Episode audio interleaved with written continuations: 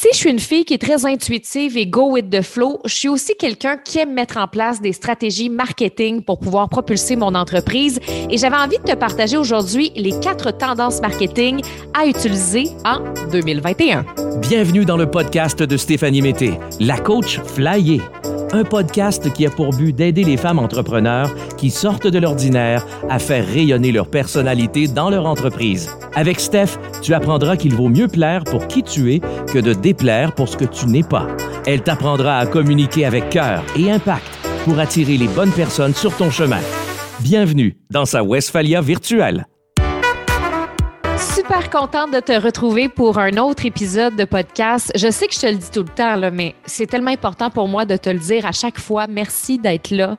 Euh, je regardais dans mes statistiques euh, de podcast et j'ai vu que depuis le début du podcast, c'est plus de 25 000 téléchargements de mes épisodes qui ont été faits. Donc, My God, j'ai le cœur tellement gros. Je suis tellement contente que chaque semaine, il y a des nouvelles personnes qui me découvrent, qui découvrent euh, le podcast. Donc, merci tout simplement d'être là. Puis, gêne-toi pas à m'envoyer des petits messages pour me dire à quel point ça te fait du bien, mes podcasts. Ça t'aide aussi euh, concrètement dans ton entreprise.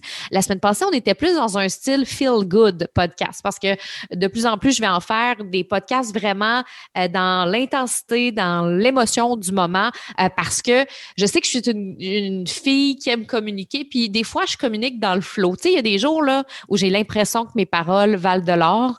Euh, peut-être que tu te sens comme ça aussi. Il y a des jours, des fois, on se lève, on dirait qu'on est comme une communicatrice hors pair. On pourrait euh, appeler euh, les gens les plus importants, puis on sait très bien que ces journées-là, nos mots se placent facilement cool facilement et il y a d'autres jours où c'est plus difficile. Et c'est pas dans ces moments-là qu'on enregistre des épisodes de podcast spontanés, ça je vais te le dire. Et il y a des épisodes qui sont plus euh, aussi axés sur l'énergie masculine, le concret, les outils. Aujourd'hui, ça va être ça puis pour les deux prochains épisodes, on va être dans les stratégies, on va être dans le marketing parce que pour moi le marketing c'est tellement important dans son entreprise. Comme je disais au début, oui, je suis une fille qui est intuitive dans la vie. Je suis une fille qui est go with the flow. Je suis une fille qui écoute mon cœur. Puis j'aime ça que tout soit pas planifié au corps de tour et préparé. En même temps, une entreprise peut pas se bâtir uniquement sur du go with the flow puis sur euh, une énergie euh, féminine à 100% créatrice. C'est important aussi d'avoir des stratégies, d'avoir une vision, de savoir où est-ce qu'on s'en va, selon moi du moins. Et euh, le marketing me permet de propulser mes idées créatrices très grandes. Fait que c'est ce que j'aime. Euh, je te pose la question, premièrement, toi, cette année, est-ce que tu as planifié ton marketing pour 2021? Si je te dis le mot marketing, comment tu te sens? Est-ce que tu as mal au cœur? Est-ce que tu te dis, oh my God, moi, je suis vraiment pas bonne en marketing, Steph? Est-ce que ça te crée des maux de vente, des maux de tête, peut-être des migraines? Si la réponse est oui, j'ai envie de te dire d'apprendre à aimer cet animal qui peut paraître sournois, compliqué à gérer, mais qui est très, très attachant quand on apprend à le connaître. Pour moi, c'est comme un animal, le marketing. Euh, et ça peut jouer exactement le même rôle qu'un nouveau pitou euh, qui fait son entrée euh, chez vous. Tu sais, quand tu t'achètes un nouveau chien. Je ne sais pas ici s'il y en a qui ont des chiens. Je ne sais pas si toi, tu as un animal de compagnie. Ça peut être un chat, ça peut être un chien, ça peut être un hamster, ça peut être euh, euh, un perroquet, tu sais, on ne sait jamais. Au début, quand on achète un nouvel animal, ça se peut que ça soit pas évident, tu sais, ça, ça soit pas super facile. Autant on est excité de l'avoir, hein, c'est le fun, on vient d'acheter un nouveau chien, mais ça se peut qu'il grogne. Ça se peut qu'il fasse pipi sur ton plancher puis qu'il fasse des morsures un peu partout. C'est pas le fun quand tu viens de t'acheter un divan de cuir puis qu'il y a des morsures partout. Je me souviens du chat à un de mes ex qui avait fait pipi sur mon divan en Suède et je peux te dire que je l'aimais pas. Pas tout son chat. J'y avais même donné un ultimatum. J'y avais dit, c'est soit que tu gardes ton chat ou que tu me gardes dans ta vie comme blonde. Finalement, on avait trouvé un compromis. C'était de faire opérer son chat qui est un mâle qui a arrêté de faire pipi partout. Fait que oui, ça, c'était euh, une des étapes pour euh, que notre couple fonctionne. C'est quoi le lien entre le pipi d'animal et le marketing? Ben en fait, c'est simple. C'est que quand tu viens tout juste de t'acheter un chien, un nouvel animal, oui, ça se peut euh, qu'il pisse partout, qu'il grogne, qu'il fasse des morsures, qu'il soit pas évident à gérer, mais plus tu vas apprendre à le connaître, plus tu vas le dompter, plus vous allez développer une relation, eh bien, plus ça va être facile d'être avec ce chien-là, puis même d'apprendre à l'aimer. En fait, le marketing, là, des fois, a l'air d'un bulldog bien agressif. Mais c'est un petit caniche qui est tout joyeux. Oui, parce qu'une chose qui est importante, c'est de bien choisir son type de marketing, comme on choisit son chien à l'animalerie. Donc, c'est important de s'assurer que ce que l'on décide de faire nous colle à la peau est aligné avec qui on est et avec les valeurs de notre entreprise. Des fois, on essaie un peu n'importe quoi. Oh, je vais essayer ce marketing-là parce qu'on m'a dit que c'était bon. Tout le monde dit que c'est ça qu'il faut faire, mais vas-y pas avec ce que les gens disent de faire, mais avec ce que toi, tu ressens. Juste avant de te partager les quatre types de marketing, la définition du marketing selon le dictionnaire Larousse. Le marketing est un ensemble des actions qui ont pour objet de connaître, de prévoir et éventuellement de stimuler les besoins des consommateurs à l'égard des biens et des services et d'adapter la production et la commercialisation aux besoins ainsi précisés.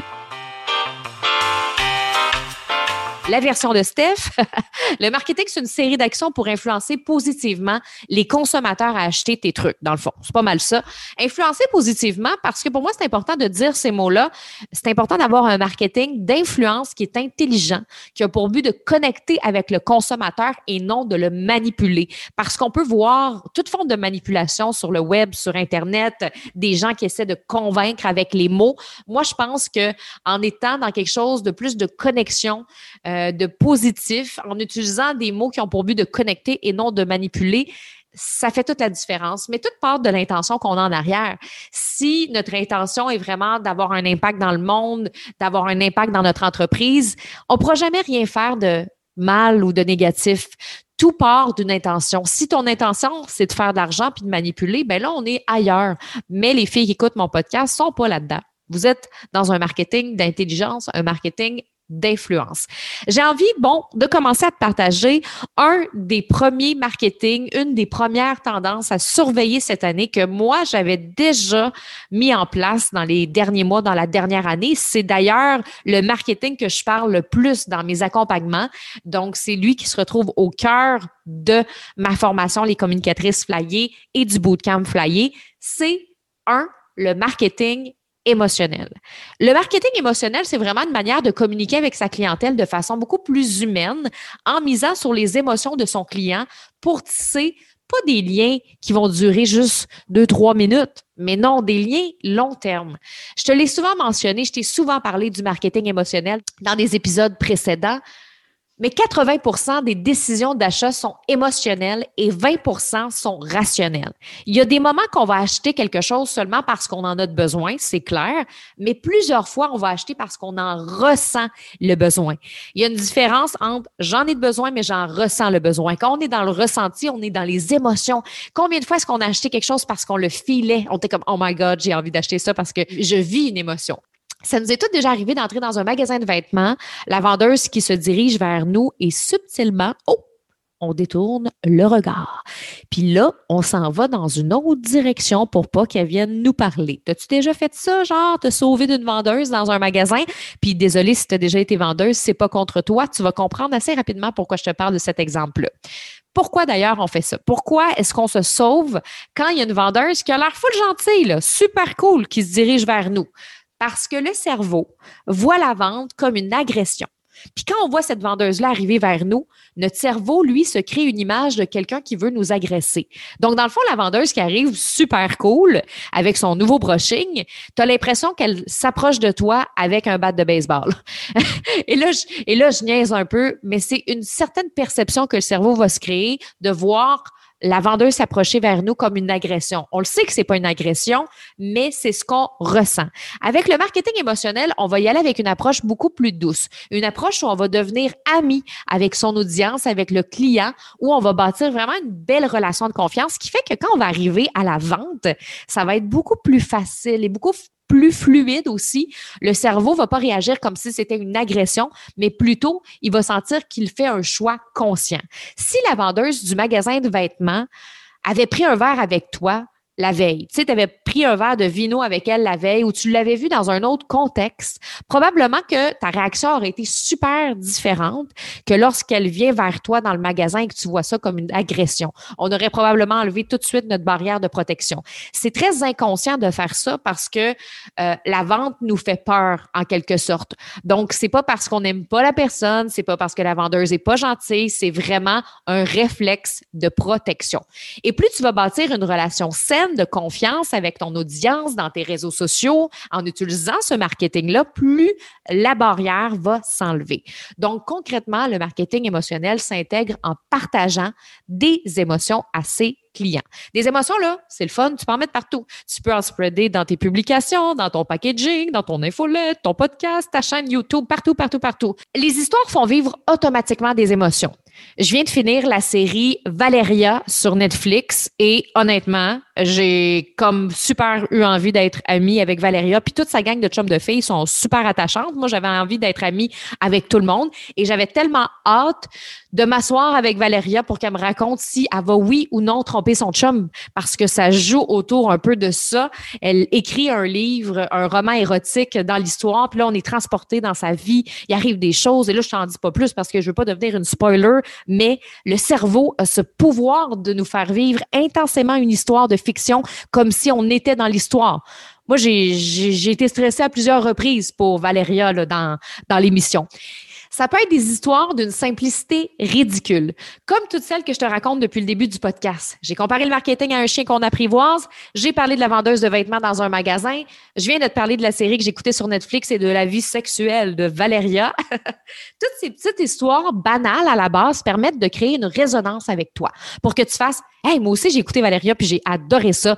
Hey, moi aussi, j'ai déjà eu un chien que je n'étais pas capable de dompter. Hey, quand je rentre au magasin, ça me fait toujours ce feeling-là de vouloir me sauver de la vendeuse pour que toi, tu te dises en écoutant ce podcast, ah, moi aussi, j'ai vécu ça. Parce que ces petites histoires-là permettent déjà d'enclencher un chemin de changement chez toi puis d'avoir des références pour comprendre l'importance de ce que je t'enseigne. Si je t'avais juste parlé de façon rationnelle depuis le début, en te disant que le marketing, c'est important dans ton entreprise et c'est vraiment important d'appliquer les trucs sans raconter d'histoire, peut-être que tu finirais le podcast en disant, bon, j'ai pas besoin de ça, moi, le marketing. Mais je suis sûre que d'une certaine façon, j'ai capté ton attention, que j'ai peut-être même fait vivre une émotion en toi pas nécessairement forte, mais suffisante pour te donner envie de générer un changement ou de faire une petite mini-action dans ta vie. Donc, plus tu vas raconter des histoires et que tu vas ajouter des émotions à tes communications, plus tu vas capter l'attention de ton audience et bâtir une relation de confiance avec elle. Deuxième tendance, le marketing par courriel. Un marketing qui va être très tendance en 2021, qui est souvent le mal aimé, je trouve, le marketing par courriel. On dirait qu'on le déteste, le marketing par courriel. Ah, ça ne tente pas d'écrire un courriel. Combien de fois est-ce que j'entends ça? Mais honnêtement, c'est vraiment une des formes de marketing qui peut le plus t'aider, que tu vendes des produits de beauté, du shampoing, des bracelets, des services de coaching. Le courriel est devenu vraiment primordial dans une ère où rien est vraiment sûr avec les réseaux sociaux. Facebook a annoncé beaucoup de changements, je t'en ai parlé, euh, puis les réseaux sociaux sont très en mouvement. Donc, si ton entreprise repose uniquement sur Facebook ou Instagram, puis que demain matin, ces entreprises-là sont prises dans une controverse, que ton compte est hacké ou que tu es bloqué temporairement, que tu n'as pas accès à tes réseaux, pose-toi la question suivante. Est-ce que mon entreprise est dans la merde si je n'ai plus accès à mes réseaux sociaux? Si la réponse est oui, parce que tous tes clients se retrouvent uniquement sur tes réseaux sociaux, ben, il serait temps de commencer à penser à une stratégie de marketing par courriel. Et contrairement à ce qu'on pourrait penser, c'est pas vrai que personne lit les courriels en 2021. J'entends des fois ce genre de phrase-là. Le taux d'ouverture des courriels est souvent supérieur au nombre de personnes qui peuvent voir tes publications sur Facebook, par exemple. On parle d'environ 10% des gens qui vont voir tes publications sur ta page Facebook si tu n'investis aucun sou en publicité, alors que le taux d'ouverture d'un courriel peut varier entre 20 et 40% Puis certaines personnes ont même un taux d'ouverture encore plus grand, supérieur à ça. J'ai même une cliente euh, récemment qui me disait j'ai un taux d'ouverture de 60% euh, Est-ce que c'est bon? je, riais. J'ai dit My God, c'est un très, très, très bon euh, taux d'ouverture. Je riais parce que pour elle, c'était pas beaucoup. Des fois, quand on ne sait pas, hein, on se dit Ah, j'aimerais savoir plus, hein, cette tendance-là à toujours vouloir plus. Mais 60% c'est excellent. Je dirais qu'à partir de 30% c'est bon. Puis ça dépend aussi de la de ta liste courriel, la grosseur de ta liste, parce que plus tu as une grosse liste, plus ton taux d'engagement va baisser. Puis c'est la même chose sur Facebook. Si tu as 500 000 abonnés sur Facebook, c'est peut-être super cool d'avoir 500 000 abonnés sur Facebook, mais ton taux d'engagement va baisser à 2-3% Donc, euh, c'est encore plus difficile de se faire voir et même connaître quand on a beaucoup de, beaucoup de, de gens sur les réseaux sociaux. Une fille que j'aime beaucoup lire dans ma boîte courriel qui attire souvent mon attention, c'est Alexandra Martel, qui était venue d'ailleurs dans euh, les communicatrices flyées dans le membership. Elle était venue parler d'écriture persuasive. C'est une fille que j'adore, que je trouve tellement intéressante, puis est tellement intéressante que j'ouvre un courriel qu'elle écrit sur deux. Puis c'est beaucoup parce que moi, je suis pas quelqu'un qui consomme beaucoup de courriels. Je suis quelqu'un qui est très visuel. J'aime les vidéos, j'aime les choses interactives. Mais quand Alexandra Martel envoie un courriel, il y a de fortes chances que je l'ouvre parce que c'est toujours pertinent et intéressant. Il y a ça. Premièrement, mon cerveau sait qu'à chaque fois que je l'ouvre, je suis contente, je suis satisfaite, mais à la base, ça m'accroche. C'est ce qui fait que je l'ouvre aussi. Un de ces derniers courriels s'appelait Si tu écris ces mots, tu es mal parti. Moi qui enseigne l'écriture, comment bien communiquer, comment bien utiliser les mots, c'est clair que c'est venu me chercher ce titre-là. Il y a aussi Guillaume Bareil, pour qui j'ai le clic facile.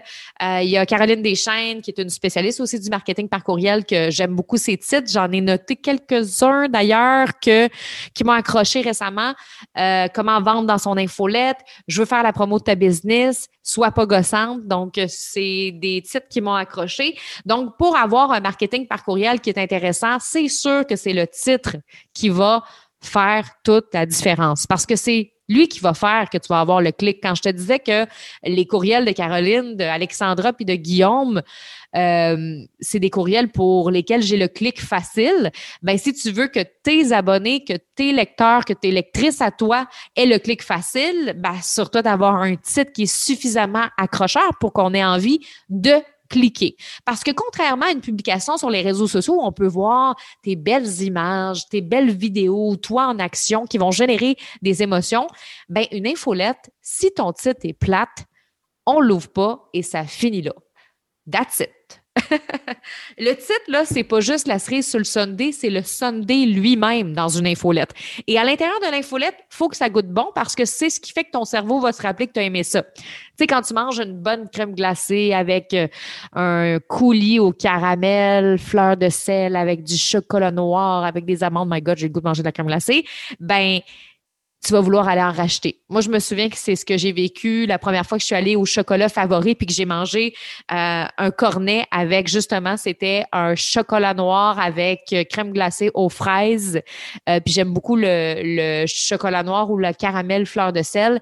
Et je suis retournée trois fois dans l'été parce que j'ai aimé ça. Ben, c'est la même chose quand on ouvre une infolette. Si on a aimé ce qu'on a lu, on va avoir tendance à réouvrir beaucoup plus facilement l'infolette. Donc, ça part du titre à la base pour attirer l'attention, mais après, ton contenu aussi, c'est intéressant puis c'est important, en fait. Les courriels de vente, euh, direct, comme par exemple 30% de rabais, vente éclair, achète mes bas pas cher, sont ceux qui ont plus de chances de se retrouver directement dans la corbeille. Quand tu vas écrire tes courriels, pose-toi la question, si j'étais ma cliente, ma Isabelle, ma Hélène ou ma Michelle, comment je réagirais face à ce courriel? Est-ce que je ferais Oh my God, ça me parle, j'ai envie d'ouvrir ça ou bye bye dans la corbeille. Donc, c'est important aussi de se mettre dans la peau de notre cliente idéale pour savoir si elle, elle aurait envie de lire ça. C'est important de s'appliquer dans une écriture qui est percutante. Pas besoin d'écrire un roman, mais quelque chose d'intéressant. Ça peut être hyper court, mais hyper intéressant. Marketing de contenu numéro 3, c'est la troisième tendance marketing que j'ai envie de te parler. C'est un autre de mes dadas, hein, le marketing de contenu. Euh, c'est ce que j'enseigne beaucoup. En fait, c'est ce que j'enseigne euh, du début jusqu'à la fin de mon accompagnement, ma formation des communicatrices flyées. Créer un contenu de qualité pour son audience, c'est encore plus important que de créer de la quantité. Parce que oui, la quantité, c'est important dans nos débuts sur les réseaux sociaux, mais en même temps, la qualité va toujours surpasser la quantité. Si tu commences, tu peux pas ghoster ton audience comme tu le ferais avec l'application Tinder. Tu peux pas juste décider d'être là quand ça te tente, quand tu fais le bain, quand ah oui, j'ai une bonne énergie, je suis alignée avec la lune, j'ai une bonne journée, j'ai bu mon jus vert, j'ai fait ma méditation, je suis super créative. C'est plate parce que j'aimerais te dire que c'est ça, mais c'est pas tout à fait ça. C'est important d'être constante au début. Il y a d'ailleurs une étude qui a révélé récemment que 78% des consommateurs souhaitent que les marques les aident dans leur vie de tous les jours. Donc, on veut sentir que tu es présente, on veut sentir que tu es constante, que tu aides les gens quotidiennement et à chaque semaine. Si tu vends de la crème pour le visage, par exemple, tu peux faire des publications divertissantes où tu invites les gens à faire des sondages, à faire des quiz. Euh, tu peux les inspirer en parlant de confiance en soi, d'estime de soi, mais pense aussi à les aider dans leur quotidien. Il y a beaucoup de femmes qui vont se culpabiliser parfois de passer du temps même trop de temps sur les réseaux sociaux. Peut-être ça t'est déjà arrivé de scroller ton téléphone. En tout cas, moi, ça m'est arrivé récemment. Euh, je voulais aller écouter une petite série bien relax. Et finalement, je me suis mis à regarder des TikTok. Puis moi, je dirais que c'est un de mes problèmes, c'est les TikTok. Faut pas que j'embarque sur l'application TikTok. Je suis faite, je suis là-dessus pendant une heure, une heure et demie. Moi, j'aime beaucoup en plus la danse. J'aime beaucoup ça, les danseurs professionnels. Puis je, je décroche pas, moi, quand je commence à regarder des vidéos sur TikTok. C'est pour ça que j'évite d'être trop longtemps là-dessus. Sinon, je me fixe des moments pour ça. Des fois, c'est correct. C'est correct, des fois, de perdre du temps dans la vie. Là, je veux dire, des fois, on a envie de se divertir et c'est OK. Mais si je passe tous les jours sur TikTok, je suis faite. Je perds deux heures de ma vie, ça, c'est clair et net.